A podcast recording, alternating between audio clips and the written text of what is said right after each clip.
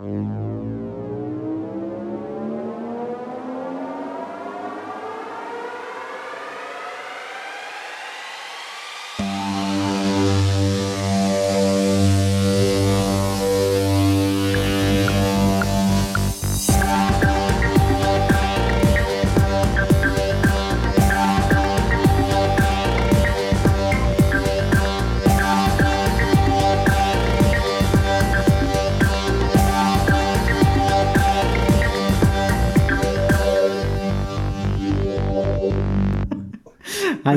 und herzlich willkommen zur. Welche Folge haben wir? Siebte Folge von Siebte. In Your Face.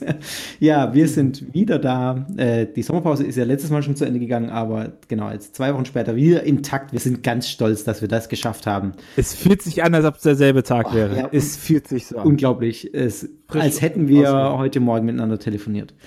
Ähm, ja, Krass, mein Name ne? ist Fabian. Und ich bin Tobias. Immer noch, genau.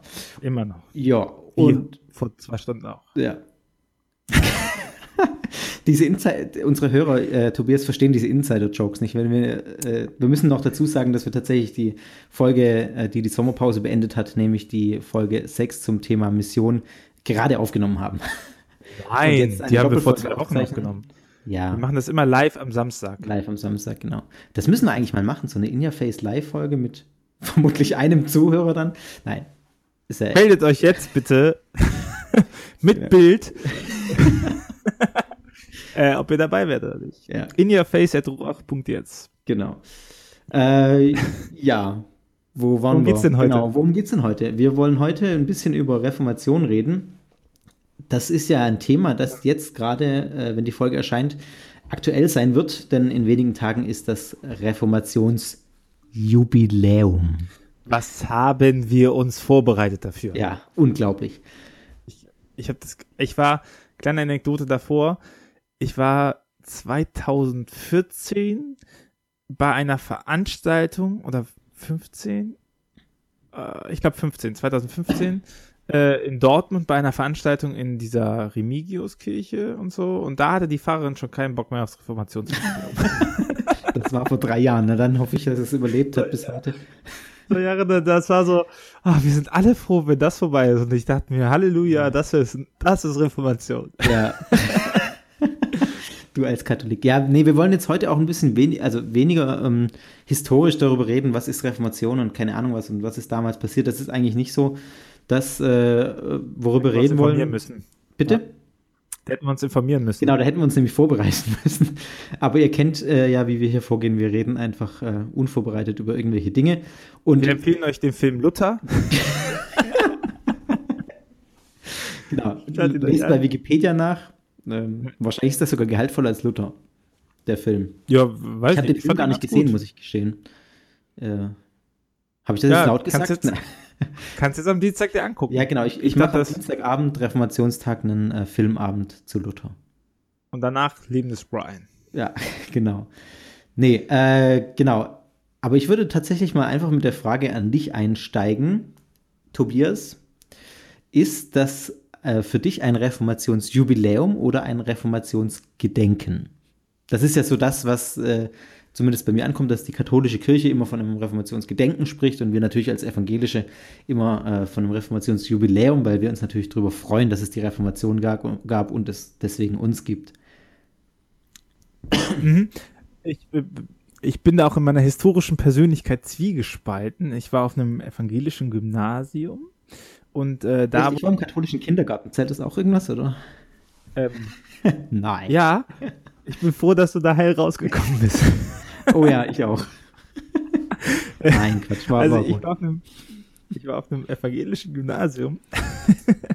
und äh, da war natürlich äh, auch immer ein Reformationsgottesdienst und auch eine Feier und sowas. Und damals weiß ich, dass ich da äh, so begeistert war äh, von so einem Reformationsjubiläumsfeierzeug, hm, weil ich mir auch gedacht habe, ja, eigentlich haben sich ja unsere Kirchen auch getrennt. Also wir sind da im Streit auseinandergegangen an der Stelle, was ja gegen äh, Johannes 17,11, ne, damit sie eins werden, äh, geht. Und ich weiß nicht so recht, was ich daran feiern soll. Und das trage ich immer noch mit. Ich, äh, also diesen Part habe ich immer noch. Ich, ich denke, wenn wir das feiern im Sinne von Juhu, endlich sind wir die verruchten Katholiken los und haben es geschafft, könnte ich nicht mitfeiern. Ja, ja. Man hat ja manchmal diese Attitüde, aber was ich auf jeden Fall mitfeiern kann, und, und das muss man auch sagen, die Reformation tat ja auch der katholischen Kirche gut. enorm gut. Also dann kam erstmal das Konzil von Trient, da damit haben wir immer noch zu knabbern. Ich könnte also wahrscheinlich äh, ein paar Gib mal die Adressen. im Internet Komm da mal vorbei. bekannte Seiten nennen, die da ganz schön dagegen wettern würden. Vermutlich. Glaubst du, der Knuddelbär hört uns? Ich weiß es nicht. Aber äh, ah, hallo. also zumindest was, was ich von, äh, von manchen Seiten lese da, auch in der Blogosphäre, ich sag's einfach mal, ähm, Blogozese, Blog, ja. Blogozese, Entschuldigung, natürlich. Ja, äh, also äh, ja, immer strukturiert sind, zum Papst hingerichtet. Genau, äh, sind ja da jetzt nicht alle der Meinung, dass die Reformation auch der katholischen Kirche gut getan hat. Oder sehe ich das falsch? Ja, also ich würde jetzt keinen konkreten nennen, aber äh, sorry, das wäre dann auch romantische Verklärung, denn also das, was nachweislich die Reformation innerhalb der katholischen Kirche gemacht hat, ist, dass es ein Konzil einberufen worden ist, was sich mit den Missständen innerhalb der katholischen Kirche halt befasst hat. Und das ist schon Verdienst der Reformation. Also, dass man, äh, das, also ich, ich wüsste auch nicht, wie man das bestreiten kann. Ja, man könnte natürlich sagen, ja, ja, äh, Angriffskrieg führen und danach mussten sie wissen, wer sie sind. Das ist jetzt nicht Verdienst äh, des jemanden, der den Angriffskrieg geführt hat. So, ja. aber es ist auf jeden Fall, es hat schon eine stark reinigende Wirkung für die katholische Kirche gehabt. Trient hat äh, gewisse Missstände behoben. Die hat zum Beispiel gesagt, es darf keine Privatmessen geben ähm, also das, was Herr Luther auch angeprangert hat, ne, dass dann irgendwie, muss ich vorstellen, in so einem großen Dom wie Trier, so, dann schaut man mal herum, wie viele Altäre da sind. Und dann waren da halt äh, stündlich Messen wurden gehalten, alleine murmeln vor diesem Hochaltar. Und warum wurden die gehalten? Nicht um Gottes Ehre zu haben, sondern weil jede Messe halt mit einem Messstipendium verbunden war. Und äh, es gab eine ganze Klerus-Schicht am Trierer Dom zum Beispiel, die nur für Privatmessen zuständig war. Das muss man sich jetzt mal vorstellen. Und die hatten halt auch einen recht großen, ich glaube, es waren 70 oder 17, da bin ich mir nicht so sicher. Ich nuschel das eigentlich einfach im Englischen. da merkt man nicht, was es war.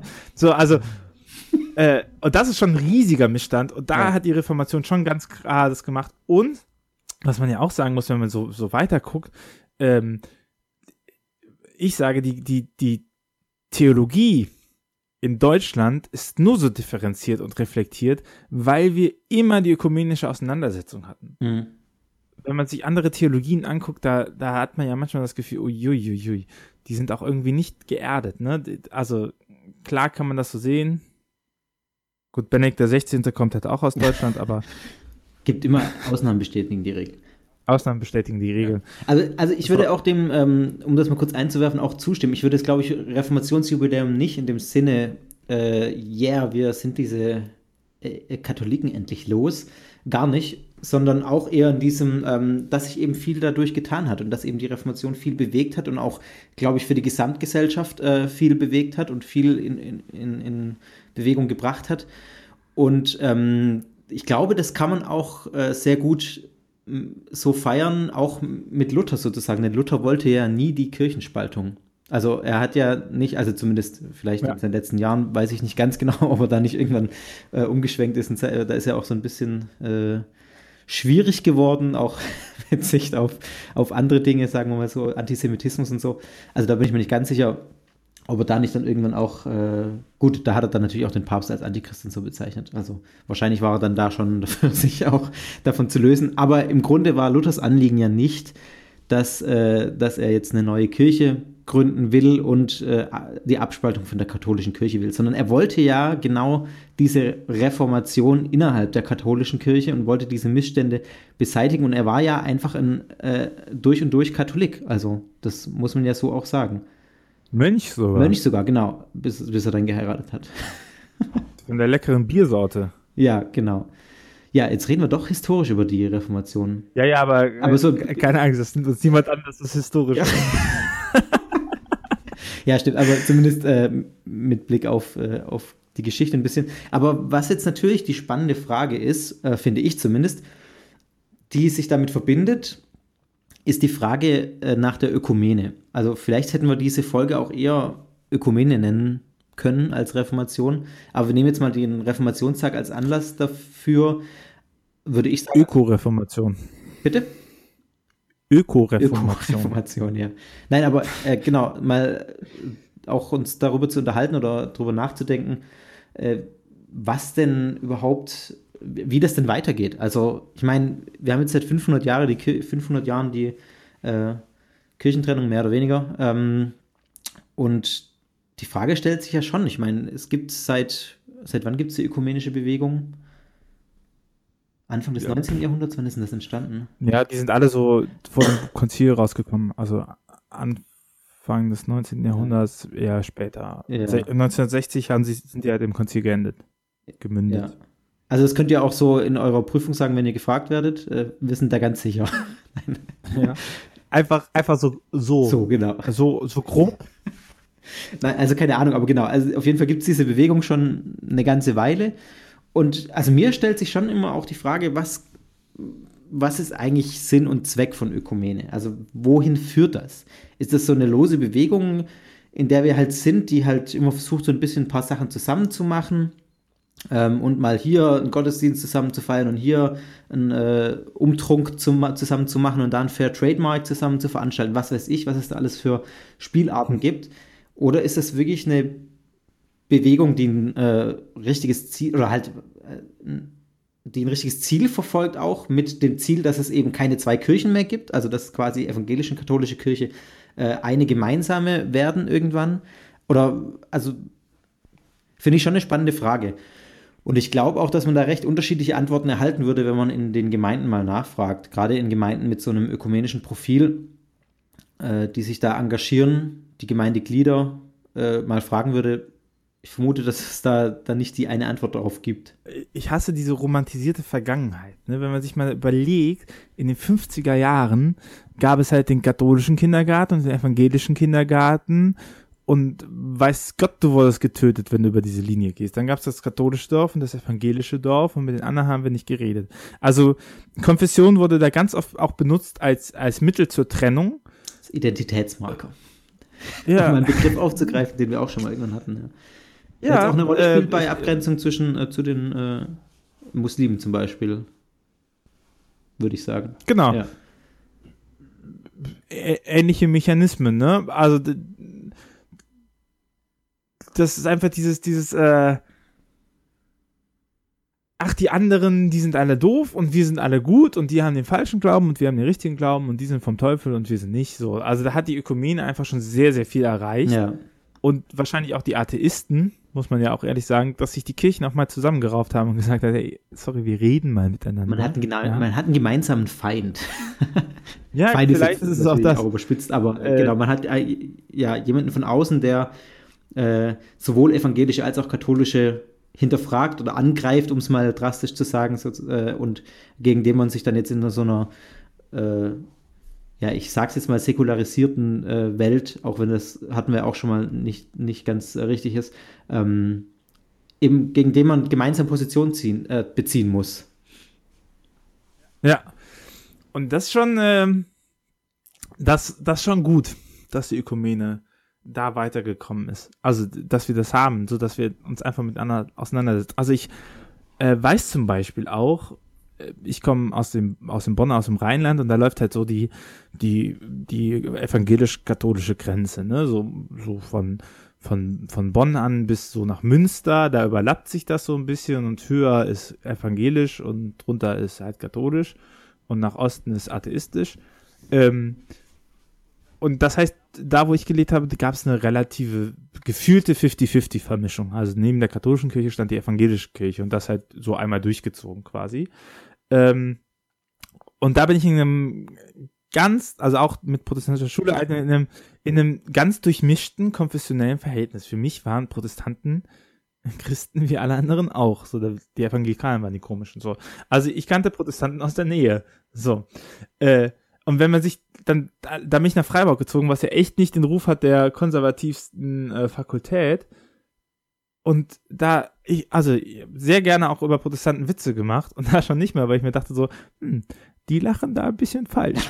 ja, die geht so. Die haben, die haben wahrscheinlich noch nicht mal einen protestantischen Gottesdienst mal besucht oder sowas, ne? Die haben keine Erfahrungswerte ja. davon. Und da bin ich nach Trier, da hör mir auf damit. Also da war es, da war das Highlight des Seminars, dass man mal einen protestantischen Gottesdienst besucht hat, wo ich mir da so, what the fuck? Ja. so als ob ihr, als ob ihr in ein Museum geht oder so. Ähm, das ist schon krass, wie viel Unwissenheit da immer noch existiert, obwohl wir ja Brüder und Schwestern sind. Christen sind untereinander Brüder und Schwestern, nicht nur Katholiken untereinander und Protestanten untereinander. Und ich glaube, das ist ja auch eigentlich eine allgemeingültige Erkenntnis. Ja, aus meiner Sicht auf jeden Fall. Ich weiß ja nicht, wie das äh, in bestimmten Kreisen bei euch so aussieht. Ja, wie gesagt, äh, Kommentarspalte oder an fickt euch at äh, ruach.jetzt. das, also, es ist ja, es ist ja schon verrückt. Und jetzt, wenn wir jetzt auf die Zukunft gucken, ähm, das sind ja die Themen, vor allem Dingen die Abendbrotgemeinschaft. Abendmahlgemeinschaft. ja, aber eine Abendbrotgemeinschaft würde gehen. Ach so. Ja, stimmt, ja. Nee, hä? Das musste erläutern, glaube ich. Wenn wir gemeinsam Abendbrot essen, ja. Du, ja, gut, das, wird, das würde natürlich gehen, genau. Wobei ich mir noch nicht sicher bin, ob ich das wirklich will mit dir. Abendbiergemeinschaft? Das ist schon eher, ja. Ja. Ähm, ähm, ja, genau, also das ist natürlich das, das vermutlich größte Thema, würde ich jetzt mal sagen. Äh, die Sache mit der Abendmahlsgemeinschaft, die aus meiner Sicht, aus unserer evangelischen Sicht ja äh, kein größeres Problem darstellt, würde ich mal behaupten, in, zumindest in weiten Teilen. Aufgrund unseres Abendmahlsverständnisses, das ja, ja, anderes ist. Welches Abendmahlverständnis hast du denn eigentlich?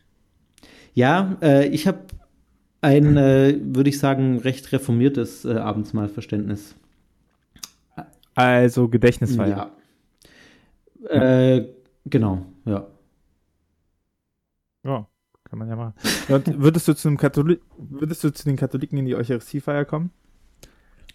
Äh, also ich habe aus meiner Sicht da kein Problem damit, weil für mich ändert sich da ja sozusagen nichts. Aber also ja, das, genau das ist unser Problem. Aber also, naja, das, ich kann ja ähm, also ich kann, ich kann ja auch nicht raus, raus aus meiner Haut. Also beziehungsweise kann ja jetzt meine Ansichten auch nicht ähm, dann ändern, bloß weil ich woanders stehe, sozusagen. Also wenn ich in eine katholische Kirche gehe und äh, dann stehe, dann, ich stelle mir das vor, dann, gut, ihr steht nicht im Kreis wie wir, sondern bei euch ist es ja so, dass man dann vorkommt, oder? Zum, bei uns ist Anstehen. Man ja. steht an, genau. Bei uns ist es so, man stellt sich dann in der Regel, also es gibt auch unterschiedliche Varianten, aber man stellt sich in der Regel in den Kreis und dann kommt der ähm, Pfarrer, beziehungsweise die, die das Abendmahl austeilen, äh, Christus Blut für dich. Genau, gegeben. ja, da gibt es auch unterschiedliche äh, mhm. Worte, die man da sprechen kann. Das fand ich auch sehr spannend. Fünf verschiedene oder sowas gehört im Kreis. Ja. Ähm, genau, und dann wird das eben darum, manchmal wird es auch rumgegeben, also dass quasi der eine es dem nächsten gibt. Äh, zuerst das Brot und dann der Wein. Und wenn ich mir jetzt vorstelle, ich würde es in einer katholischen Kirche machen, ich kann ja auch nicht raus aus meiner Haut und sagen, ja, ich glaube jetzt plötzlich, dass das durch diese äh, Worte des Priesters da vorher ähm, wahrhaft zu Gottes, äh, äh, zu Jesu Blut und zu Jesu äh, Leib wird. Also da, da kann ich ja nicht raus aus meiner Haut. Verstehst du, was ich meine? Ich könnte auch sitzen bleiben, klar. Aber ich würde das, ich würde es auch ich würde das auch aus Respekt machen, wenn ich weiß, dass es äh, die Anwesenden stört. dann, dann würde ich auch nicht vorgehen. Also da, das, das sage ich schon ganz klar. Wenn ich weiß, dass, äh, dass das andere stört, dann würde ich da mit äh, paulinisch, äh, ganz paulinisch sitzen bleiben und ihnen keinen Anstoß geben zum, äh, oder ich, ich kenne das, habe das Pauluswort jetzt nicht ganz im Ohr, aber du weißt, glaube ich, worauf ich anspiele. Ach, im Zweifel immer Paulus. Ja, genau. Ähm, ja. Aber also der, eins, der, der trennende, der eigentlich trennende Grund bei dem eucharistischen Verständnis ist ja weniger das, was viele annehmen, die Tatsache des unterschiedlichen Verständnisses der Wandlung, denn auch gerade bei den Lutheranern sind wir ja schon ziemlich ja, ähnlich ja. im, im Verständnis. Bei Reformierten, da, da müssten wir mal gucken. Aber der eigentliche Hauptgrund, der immer angeführt wird, ist, dass äh, wir natürlich im Hochgebet das Papstamt anerkennen. Und äh, das Ämterverständnis ist äh, tatsächlich das, was uns am meisten trennt untereinander. Okay. Und wir beten ja. im Hochgebet für den Papst, also die Eucharist, ne, also wir, wir, wir treten in Abendmahlgemeinschaft mit der kompletten Kirche, mit allen Heiligen, Heilige ist auch schwierig, mit allen Heiligen und äh, dem Klerus und natürlich auch dem Papst. Es wird ja gesagt, für unseren Bischof, hier ist es der Stefan und unseren Papst Franziskus, wird im Hochgebet so erwähnt und damit ist halt die Abendmahlgemeinschaft erweitert über die Gemeindengrenzen hinweg. Und das ist etwas, was zumindest in der theologischen Reflexion, rein praktisch hat das wahrscheinlich weniger relevant, eigentlich der trennende Grund ist. Ja. So, so firm muss ich sagen, weil, bin ich da in eurer Abendmahlsliturgie nicht. Das, äh weil, weil die Protestanten haben ja weniger ein Problem damit. ähm, oder auch ich als Katholik hätte jetzt weniger ein Problem damit, äh, ein anderes Abendmahlverständnis zu feiern, weil ich der Ansicht bin, ähm, äh, das ist, also ich sehe daran nichts, nichts Heretisches, nicht Ketzerisches. Das wird auch in einer Würde gefeiert. Das ist einfach eine andere Art und Weise, wie man das feiert. Und ich finde, wenn man sich dieser anderen Art und Weise bewusst ist, kann man auch bewusst dahin gehen. Also, wenn ich jetzt aber natürlich hingehe und sage, also wenn ich zu euch gehe und sage so, als Glaubenzeugnis lehne ich das ab. Ja. Und erst das jetzt aber als äh, im Sinne der Transubstantion, dann denke ich mir so, ja gut, dann komm, dann kannst du es auch lassen. Ne? Aber wenn ich sage, okay, ich erkenne das jetzt auch als, ich erkenne diese Abendmahlgemeinschaft auch als Erinnerung daran an, warum nicht? Und wenn man sagt, okay, äh, ob ich das jetzt annehme oder nicht, aber ich, ich nehme das zumindest an als Fleisch und Blut Jesu Christi. Okay, und wenn ich das halt nicht kann, dann gehe ich halt nicht hin. So. Aber ich, ich sehe da nichts Heretisches daran, das so zu übernehmen. Ja. Also, das, keine Ahnung, aber ich kann mir halt vorstellen, dass, ähm, dass die Protestanten nicht gerne in Abendmahlgemeinschaft mit dem Papst sind, oder? Oh. So ein Abendessen mit dem Papst? Ja, warum nicht? Auch nicht. Ja, stimmt, das ist. Äh, ja, auf die Antwort war ich nicht vorbereitet. Bitte? auf die Antwort war ich nicht vorbereitet. Und ich war auf die Frage nicht vorbereitet, deswegen kam die Antwort. ja, warum nicht? Aber das ist vielleicht auch nochmal ein Thema für eine eigene Folge. Ich weiß nicht. Also, ähm, Abendmahlgemeinschaft. Ja, oder Abendmahl ja. an sich, genau. Weil, äh, ich meine, das ist jetzt nicht das äh, einzige Thema der Ökumene, beziehungsweise es ist jetzt ja auch nicht die Frage, äh, zum Beispiel stellt sich ja eine Frage, ist, wenn wir Abendmahlgemeinschaft haben, damit das Ziel der Ökumene ähm, erfüllt? Ja. Oder geht es noch weiter glaub, oder äh, hat das auch irgendwie dann keine Ahnung, zum Beispiel strukturelle äh, Folgen oder hat Ökumene überhaupt strukturelle Ziele? Also im, im Sinne von, es muss da auch eine, äh, eine Kirche einfach nur noch sein? Also ich finde zum Beispiel, um da mal Position zu beziehen, ähm, dass, äh, dass das nicht sein muss. Also ich glaube, es ist äh, okay und es ist auch gut so, dass es einfach unterschiedliche Kirchen gibt. Ähm, es gibt ja auch innerhalb des äh, Protestantismus unterschiedliche Kirchen. Und das finde ich auch okay, dass die unterschiedlich geprägt sind und in, in manchen Ausführungen dann eben äh, oder ein bisschen anders ticken sozusagen. Äh, ich finde, es reicht eigentlich, wenn man, äh, wenn man sich gegenseitig, also als, als, als eines anerkennt sozusagen. Als unterschiedliche Ein Ausformungen der einen Kirche.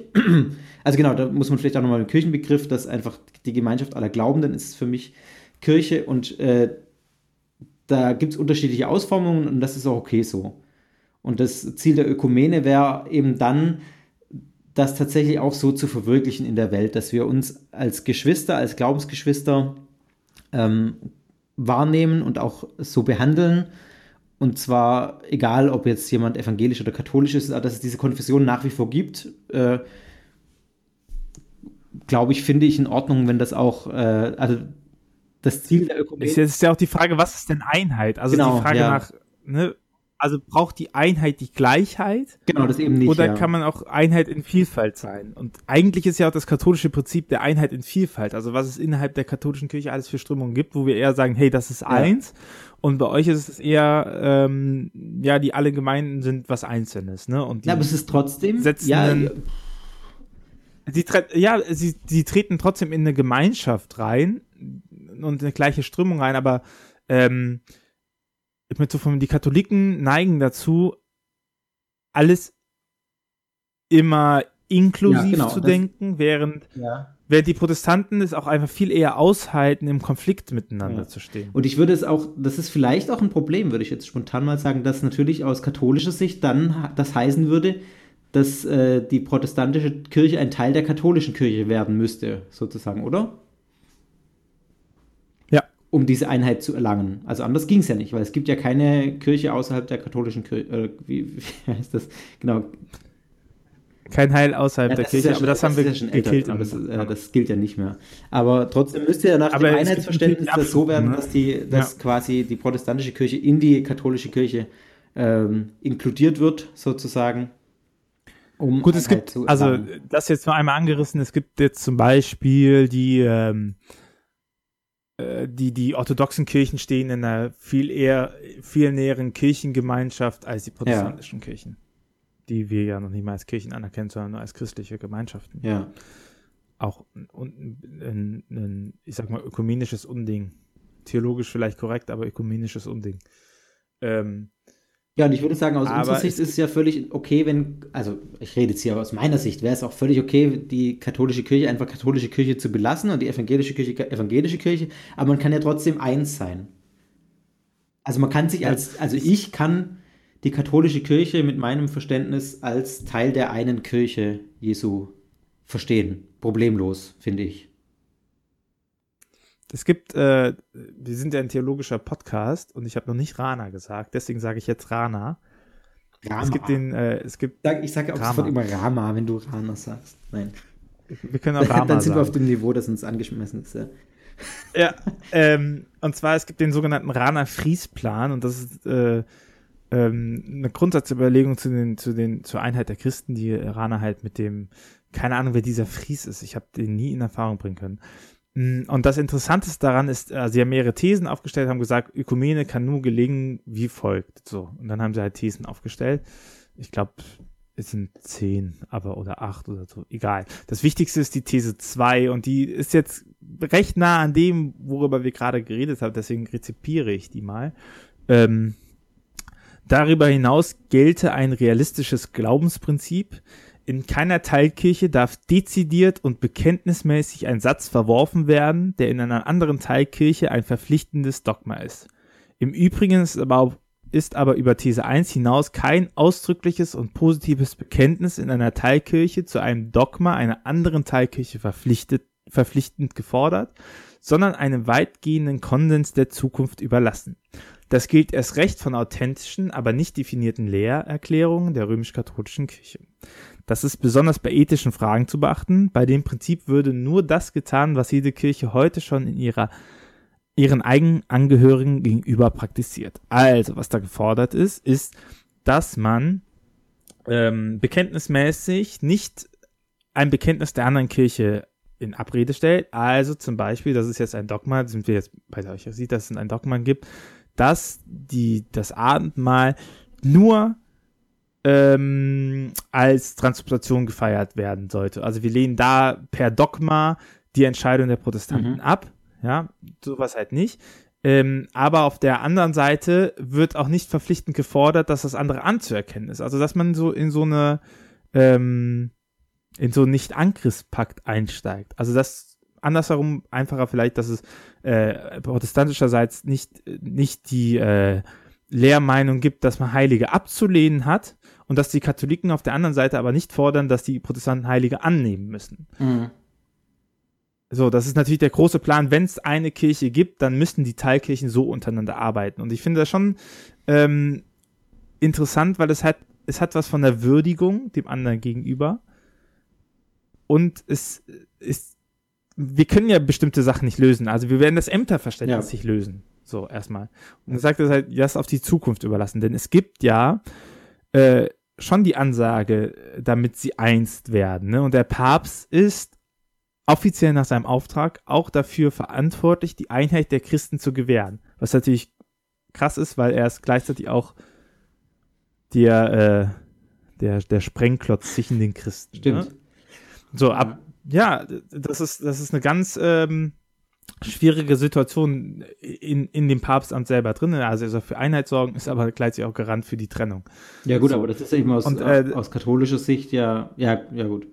Ist, ist, Naja gut, es ist auch aus, ich glaube, mit dem jetzigen Papst bricht das halt auch nochmal so ein bisschen auf, ne? Also, dass man auch, es ist ja, es ist ja, also nur ein vollkommen idealistisch verblendeter Mensch kann ja denken, dass Weltanschauungen zusammenarbeiten können, nur dadurch, dass die eine Weltanschauung bei der anderen eintritt. ja. Da, so, so funktioniert das nicht. So funktioniert das in der Gesellschaft nicht und so wird das auch nicht in den, zwischen den Kirchen funktionieren. Ne? Sondern es geht da ja eher um eine, um eine Anerkennung dem anderen gegenüber auch. Ja. Also, wo, wo stehen wir jetzt? Am Ende des Podcastes. Äh, vor der Reformation stehen Vor der wir. Reformation, genau. Hier stehe ich und kann nicht anders. Ja. Ich, äh, sage ich gerne vor Prüfungen. Könnt ihr auch vor Prüfungen sagen. Wenn ihr in der der Prüfungssituation seid, um kleines Schlüsselgedächtnis in der Prüfung, ist. Hat Luther nie und gesagt. dann, dann stellt ihr euch Ja. dahin und sagt, hier stehe ich und kann nicht anders. Und dann bekommt ihr eine Eins bei den Protestanten. Wenn das mal so Ist einfach wäre. Ist so, Bruder, ich schwöre. Ich schwöre, Mann. Du hast es doch auch ja, geschafft. genau. Ich habe es genau so gemacht. Ja. Hier stehe ich, ich Äh. könnte auch anders. Reformation, Ja, schön, dass es sie gab. Schön, dass, sie, schön, dass es sie noch Schön, gibt. dass es sie noch gibt. Ich meine, Reformation ist ja auch ein ständiger Prozess irgendwie. Ich meine, es ist ja auch nicht vorbei. Es war ja bei uns bei der Reformation, mit der Reformation auch nicht vorbei, sozusagen. Sonst hat ja dann irgendwie so, eigentlich ist Reformation ein, irgendwie ein dauernder Prozess. Ich glaube, Reformation ist halt dann wirklich wirkungsvoll, ähm, wenn sie sich nicht in historischer Feierei ergießt, sondern wenn sie, wenn man, wenn man das zum An, dieses Bewusstsein zum Anlass nimmt, sich über die Ja. Zukunft Gedanken zu machen. So, so nach dem Motto nie wieder oder sowas. Also, dass man, dass man guckt, okay, wie, wie schaffen wir denn einen Dialog Ja. untereinander? Immer dieser Dialog, immer dieses Reden, Reden, Anstrengend, Reden. aber äh, notwendig. Kö- Können wir nicht mal boxen oder so? Ja, und ich finde, ähm, also ich muss sagen, so, so ein bisschen anstrengend finde ich das auch mit diesen ganzen Luther-Jubiläen feiern und diesen ganzen Luther-Devotionalien, die es da gibt. Hast du so eine Playmobil? Äh, nee, habe ich nicht, aber ich habe eine Luther, ich habe eine Oh. Luther-Badeente Das ist auch süß. geschenkt gekriegt. Ich habe mir kein, Ähm. kein einziges Luther-Devotionalium äh, selbst gekauft, aber ich habe ein bisschen was geschenkt gekriegt. Ähm, und ich finde das manchmal auch schon. Äh, Einstieg in die Heiligenverehrung. Einstieg in die ja, ich habe eine, eine Luther-Socke bekommen, da steht auch drauf, hier stehe ich, ich kann nicht anders. das ist in der Tat sehr, Unterhosen könnt ihr mir Ja, damit auch äh, ja, es gab ja diese äh, Kondompackung von irgendeiner Jugend. Äh, hast du auch gelesen, ne? Ganz gefährlich. Jugendgruppe. Ja, ja, das war ja bei Das hat ja hohe Wellen geschlagen. Kreuz und Quer oder Kuschel. Ja, genau. Äh, genau, also ich finde es auch anstrengend mit diesen äh, ganzen äh, Schnickschnack drumrum. Aber ich meine, man muss auch mal sehen, jetzt haben wir Protestanten einmal was, wo wir 500-jähriges Jubiläum feiern können. Ein einziges mal. Dann muss man das vielleicht auch aushalten. Das denke ich mir dann immer, äh, ist auch bald vorbei. Es sind jetzt noch drei Tage und dann ist der Drops gelutscht mit den Feierlichkeiten zumindest. ähm, genau, aber es sollte natürlich dann auch genau diese Frage, die du aufgeworfen hast, ähm, gestellt werden. Weil wenn das nicht gestellt wird und nicht gefragt wird, wie, ähm, wie geht es weiter und wie kann Ökumene aussehen und was müssen wir wirklich noch tun und wo ist viel zu wenig passiert, wenn die Fragen nicht gestellt werden, dann äh, ist es zwar alles eine schöne Feierei, aber letztendlich äh, Dann ist halt Genau. Selbstbetrug. ist es dann irgendwie auch blöd, weil natürlich muss es als Christ, also auch als, finde ich, als evangelischer Christ schon auch irgendwie wehtun, dass es eben diese Einheit nicht gibt in der Form und man muss da schon äh, Auch als katholischer Christ. ja, ja, es sollte als Christ überhaupt wehtun, dass wir uns als Christen ähm, so schwer tun, da zusammenzufinden. Und das sage ich jetzt nicht nur aus, äh, aus protestantischer Sicht, äh, genau, dass, dass eben die katholische Kirche da schuld dran ist, da gibt's, äh, das ist ja nicht so, sondern es ist ja eine beidseitige Angelegenheit auch irgendwie. Ja, und das sollte einfach wehtun und das sollte ein Stachel im Fleisch sein, ähm, den wir hoffentlich irgendwann ziehen können. Ich glaube, dass auf Gemeindeebene ähm, ja. schon Ja. sehr viel mehr passiert als auf äh, den Ja, theologischen. Ebenen ähm, oder auf den höher angesiedelten. wobei auf der theologischen Ebene wahrscheinlich Aber- auch schon, aber ich sag mal auf der ja, Kirchen- ja. Bischofsebene. Aber ich glaube, auf Gemeindeebene, äh, wenn man die Leute fragt, also das ist jetzt eine Vermutung, aber meine Erfahrung auch mit den ökumenischen, ähm, also die ökumenischen Erfahrungen, die ich bisher gemacht habe auf Gemeindeebene, sind äh, schon so, dass ich glaube, da die, die Grenzen viel, viel äh, unschärfer sind, als oft getan wird. Ja. Und ich glaube, da oft auch schon Ökumene wirklich gelebt wird. Ja, Äh, das war ja so ein flammendes Plädoyer, deswegen kommen wir mal eher zu dem, was wir sonst so machen. Was ist dein Lieblingsreformator? So, so zum Schluss, als Hauswerfer. Ach, ich sag einfach mal Luther. Luther. Äh, bis, auf, bis auf die letzten Jahre wird es sehr schwierig mit Luther, aber so, so grundsätzlich äh, habe ich schon einen großen Respekt davor, was er, was er da angestoßen hat. Meiner ist Jesus. In diesem Ja, Sinne. ja, ja, ja, ja, okay. Wieder hintenrum den Protestanten aus, äh, eins ausgewischt. Ne? Tschüss, bis zum nächsten Mal.